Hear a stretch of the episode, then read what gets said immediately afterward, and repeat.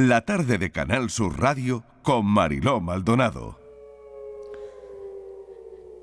5 menos 20 pasadas y una tarde más en el apoyo y difusión de casos de personas desaparecidas. Patricia Torres, la tarde en tu búsqueda, bienvenida. Hola Marilo, ¿qué tal?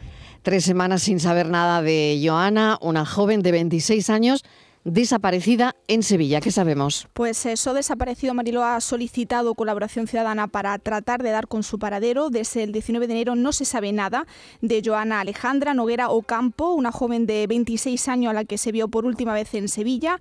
Ha pasado casi un mes y no han conseguido localizarla por ningún lado. No hay pista alguna sobre el lugar en el que puede encontrarse. Sus familiares y amigos no paran de buscarla.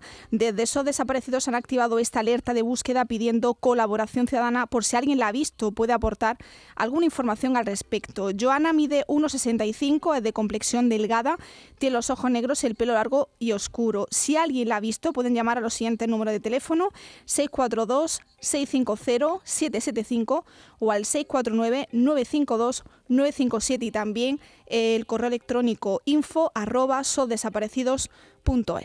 Otro caso en el que nos vamos a detener, el padre de Antonio David Díaz Barroso, ya saben que estamos siguiendo este caso desde que comenzó la desaparición del menor de 15 años y con una discapacidad severa desapareció hace año y medio, ha escrito una carta a su exmujer en el que expone la tortura que sufre a cuenta de la desaparición de su hijo, reclamando a la madre que revele dónde está, Patricia. Sí, la, madre del pequeño, Macarena, eh, como ya saben los oyentes que siguen esta sección, es sospechosa de haber matado al niño y arrojar su cadáver y la silla de rueda en unos contenedores de las fueras de Madrid. Como ya hemos informando desde esta sección, la Guardia Civil halló a Macarena en su coche, desorientada, en una gasolina de Carabia, Segovia, ella se autoinculpó en ese mismo momento, supuestamente en pleno brote psicótico. Sin embargo, luego ha cambiado de versión hasta dar varias en las que afirma que el niño murió por su enfermedad y que lo único que hizo fue deshacerse del cuerpo. Entre tanto, la madre del menor sigue en Morón de la Frontera después de que a mediados del mes de octubre del año 2021 el juzgado de primera instancia e instrucción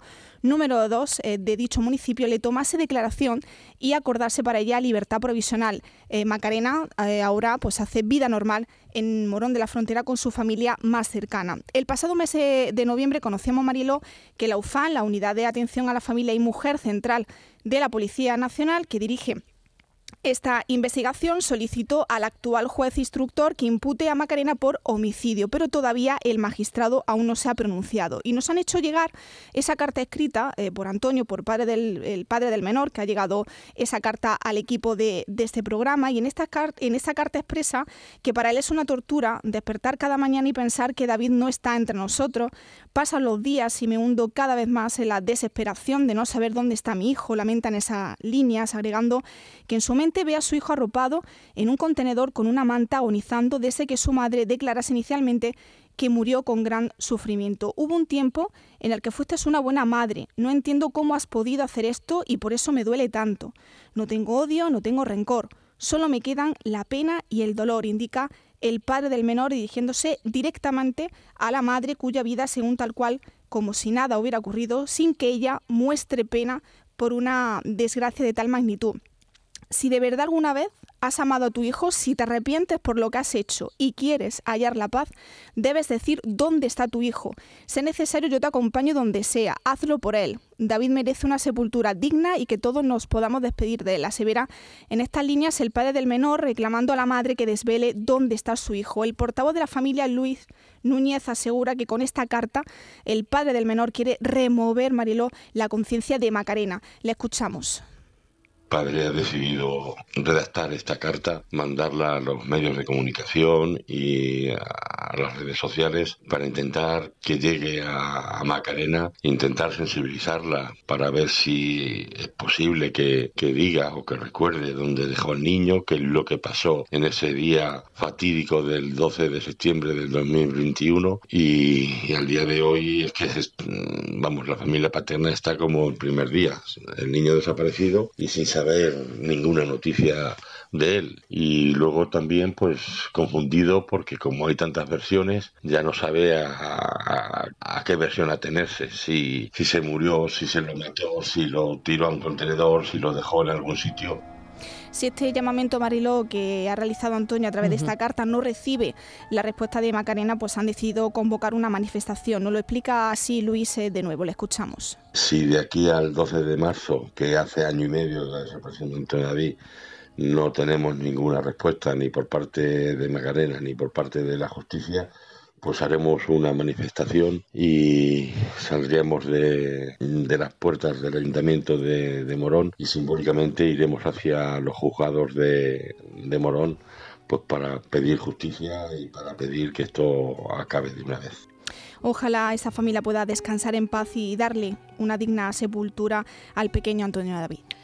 La verdad es que los días pesan para todas estas familias. Hoy abordamos la desaparición del legionario Joaquín Espinosa Ruiz, desaparecido en junio del año 2014, cuando salió a navegar en la costa de Torrox, Patricia. Sí, hace ya nueve años, Joaquín de, de, 24 se dirigía a Málaga, concretamente a Torrox, a probar una embarcación junto a otra persona vecina de Vélez Málaga al que le iba a comprar el barco. Lo único que se sabe es que salieron de Torros y que nunca más se supo de su paradero, ni tampoco de la persona que la acompañaba. María Isabel, madre del joven, lleva luchando desde entonces por saber qué le pudo pasar a su hijo ese día, Mariló. No hay ningún rastro. no hay rastro de ningún tipo, ni de él, ni de la persona que lo acompañaba, ni de la embarcación. Exacto. Vamos a hablar con María Isabel, madre Joaquín. María Isabel, bienvenida. Gracias por acompañarnos. Hola, buenas tardes a todos. Como todas las personas que pasan por este programa, yo hablaba de que los días pesan, ¿no? Pero que usted evidentemente no quiere que el caso de, su hijo caiga en el olvido, ¿no? Porque, claro, una, piensa como, como madre, como, ¿cómo va a desaparecer así? Porque sí, ¿no? Marisabel. Creo que, sí, creo que hemos perdido la comunicación. Bueno, ¿qué saben de, la investigación? ¿Me oye? Sí, la escucho. ¿Me escucha sí, adelante, perfectamente. ¿Cómo va la investigación? ¿Qué saben? ¿Qué información tienen?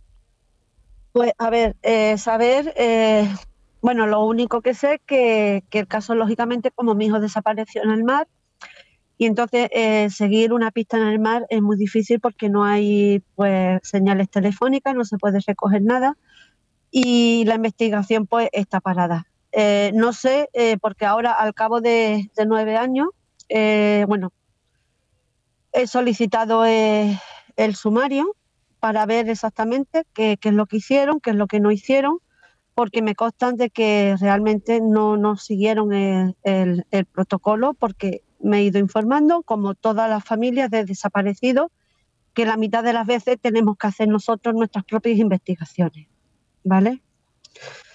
Y, bueno, y decir que, que no importa los años que pasen, que es un tema que está siempre ahí abierto y hasta que no se sepa realmente qué pasó, pues yo ni, ni el resto de, de la familia de tantas desaparecidos pueden descansar. Patricia. Marisabel, buenas, tardes. Eh, ¿Cómo se entera de la desaparición de, su hijo y cómo fueron esas primeras labores de búsqueda? Pues bueno, me entero de que, eh, porque, bueno, me llama la Guardia Civil, me localizan a través del coche de mi hijo que está aparcado en, el varadero seco de, donde él desaparece y a través del coche, bueno, me localiza, me dice lo que ha sucedido porque iba acompañado porque quien primero, eh, bueno, alertó a la Guardia Civil fue la, esposa de, Jesús, que era la persona que, el dueño del barco. Claro, porque eh, su marido nunca eh, hacía noche en el mar, entonces, claro, viendo de que se acercaba la noche y su marido no había aparecido, pues entonces avisó a la Guardia Civil y entonces, bueno, pues ya se pusieron, eh, ya se activó la alerta con, con eh, el salvamento marítimo. Y bueno, yo me entero ese fin de semana, justamente mi hijo sale un 27 de junio, que cae en viernes. Esa mañana estuvo en Sevilla haciendo un examen, llegó a casa, en ese momento vivíamos en Cádiz, se marchó Eh, bueno, se cambió de ropa, que yo incluso le dije, oye, digo, si vas a, ver el barco, digo, lleva otro, otro calzado, porque se fue con unas chanclas de dedo. dice, no, mamá, solamente ir, probarlo y nada, una hora y dice, en dos, dos máximo tres horas vuelvo a la casa. Y yo me fui a trabajar porque yo en ese momento hacía la temporada de verano en el chiringuito. Entonces, lógicamente, eh, el domingo se inauguraba y era un viernes a las 5 de la tarde. Entonces, lógicamente, pues hay que, que limpiar todo el menaje, montar todo. Y entonces, bueno, pues yo llegaba a casa reventada. Cuando eh, llegaba, yo era ya muy tarde cuando llegaba y veía que la habitación de mi hijo estaba cerrada. Entonces yo pensé, o está durmiendo o ha salido. Y el lunes por la mañana, muy temprano, me llama la Guardia Civil diciéndome lo que ha sucedido, preguntándome si ese coche pertenece a mi hijo. Me dice que, no han vuelto del mar y yo inmediatamente voy a su habitación y me encuentro eh, su, su, bolsa mm, con toda la ropa militar, todo preparado para marcharse, porque tenía que, entrar, él se marchaba la madrugada del lunes para estar eh, el lunes en su puesto de trabajo y entonces, bueno, pues ya vi que, que, lo, que, efectivamente había desaparecido. Mm, María Isabel, una cuestión, eh, ¿había mala mar ese día? A ver, había mala mar, pero según me comenta, gente que entiende del, del tema y las características del barco, bueno, pues mm, hay, por supuesto que todo es posible, que se hunda y, y que no aparezca. Pero mm, a ver, hay muchas cosas del barco. El barco iba equipado porque si hubiese habido mala mar, eh, yo creo que avisas, ¿no? O si hubiese sucedido algo, dan una señal de alarma. No vieron, ese fin de semana fue el, fin de semana de más eh, tráfico marítimo. Ningún barco vio una, la bengala. El canal 16, ellos llevan, ese barco tenía su, su, su, su radio y no llamaron. Eh, eh, iba equipado con radiobalizas, tampoco se, encuentra la señal. Eh, y han hablado, María Isabel, otra cuestión también, porque claro, una no para de darle vueltas, ¿no? Y como es lógico, mi función es mm, hacer preguntas, ¿no? ¿Han hablado con el dueño del barco? Me imagino que sí, ¿no? Porque iban a probar ese barco. claro, ¿ese barco estaba en condiciones? A ver, a ver, el dueño del barco ha desaparecido también. La, la persona. O sea, es la persona con la que iba, pero alguien, alguien sabría de ese barco, ¿no? De las características de ese barco. Eh, claro, claro, claro, claro, Y han hablado con esa persona también, ¿no? Con alguien del entorno del, del, barco. Eh, es que no sé si, si el barco pudo tener un fallo, eh, si a ver, la Guardia Civil eh, indudablemente eh, hizo sus investigaciones y saben perfectamente qué, barco es. Yo sé la matrícula del barco, sé el nombre del barco, sé las medidas del barco. Además, el, barco, claro, se, supone que el dueño del barco iba con él, claro. Sí, exactamente. Con la persona que iba a probar el barco. no, no, no, no, no, se presupone, no. El dueño del barco, Jesús Moyano Pérez, que se llama Jesús Moyano Pérez, vecino de Vélez Málaga, el dueño del barco iba con mi hijo. Ninguno de los dos han aparecido. Eso sí, es. ninguno de los Eso es. Y se sabe porque es, sale, Torrous tiene un varadero seco.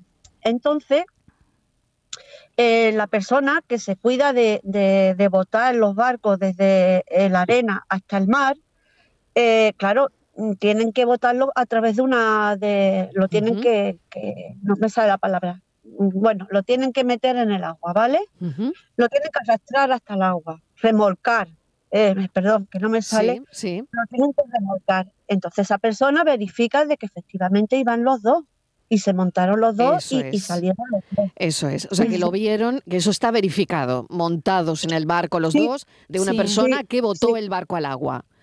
Perfecto. Pues era lo que, lo que tenía dudas. Eh, mira, disculpadme. Mm. No, no, disculpadme porque eh, yo tengo un problema neurológico, me explico a veces mal. No, no, no, no, se ha explicado estupendamente.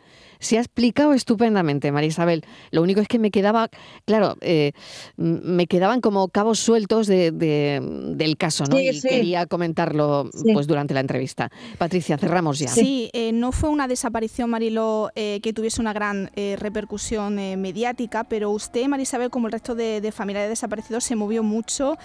al final se convierte en la familia, en los propios investigadores, e incluso pidió que el caso de, su hijo llegase a, Marruecos porque había un programa en el que se abordaba, como en esta sección, historia de desaparecidos, ¿no? Sí, eh, bueno, en ese caso eh, hay un programa de televisión, pero la verdad que ahí no he podido acceder porque eh, he intentado comunicarme muchas veces y, no sé por qué no, no, no quieren, no mm. tengo respuesta, no sé por qué no quiere que salgan el caso de mi hijo, no lo sé. Mm. pero no, no he tenido respuesta de ahí.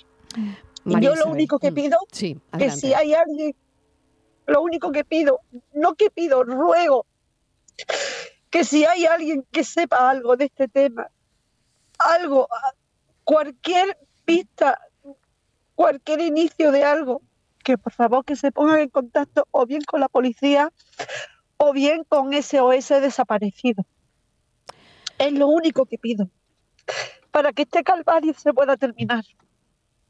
María Isabel, le agradecemos, le agradecemos enormemente que nos haya atendido. Sé que son momentos difíciles y que todo esto, como es lógico, mm, le remueve. ¿no? Gracias y un saludo. Cuídese mucho. Cuídese. Muchísimas gracias. Adiós. Un abrazo, María Isabel. Gracias, Patricia Torres. Seguimos.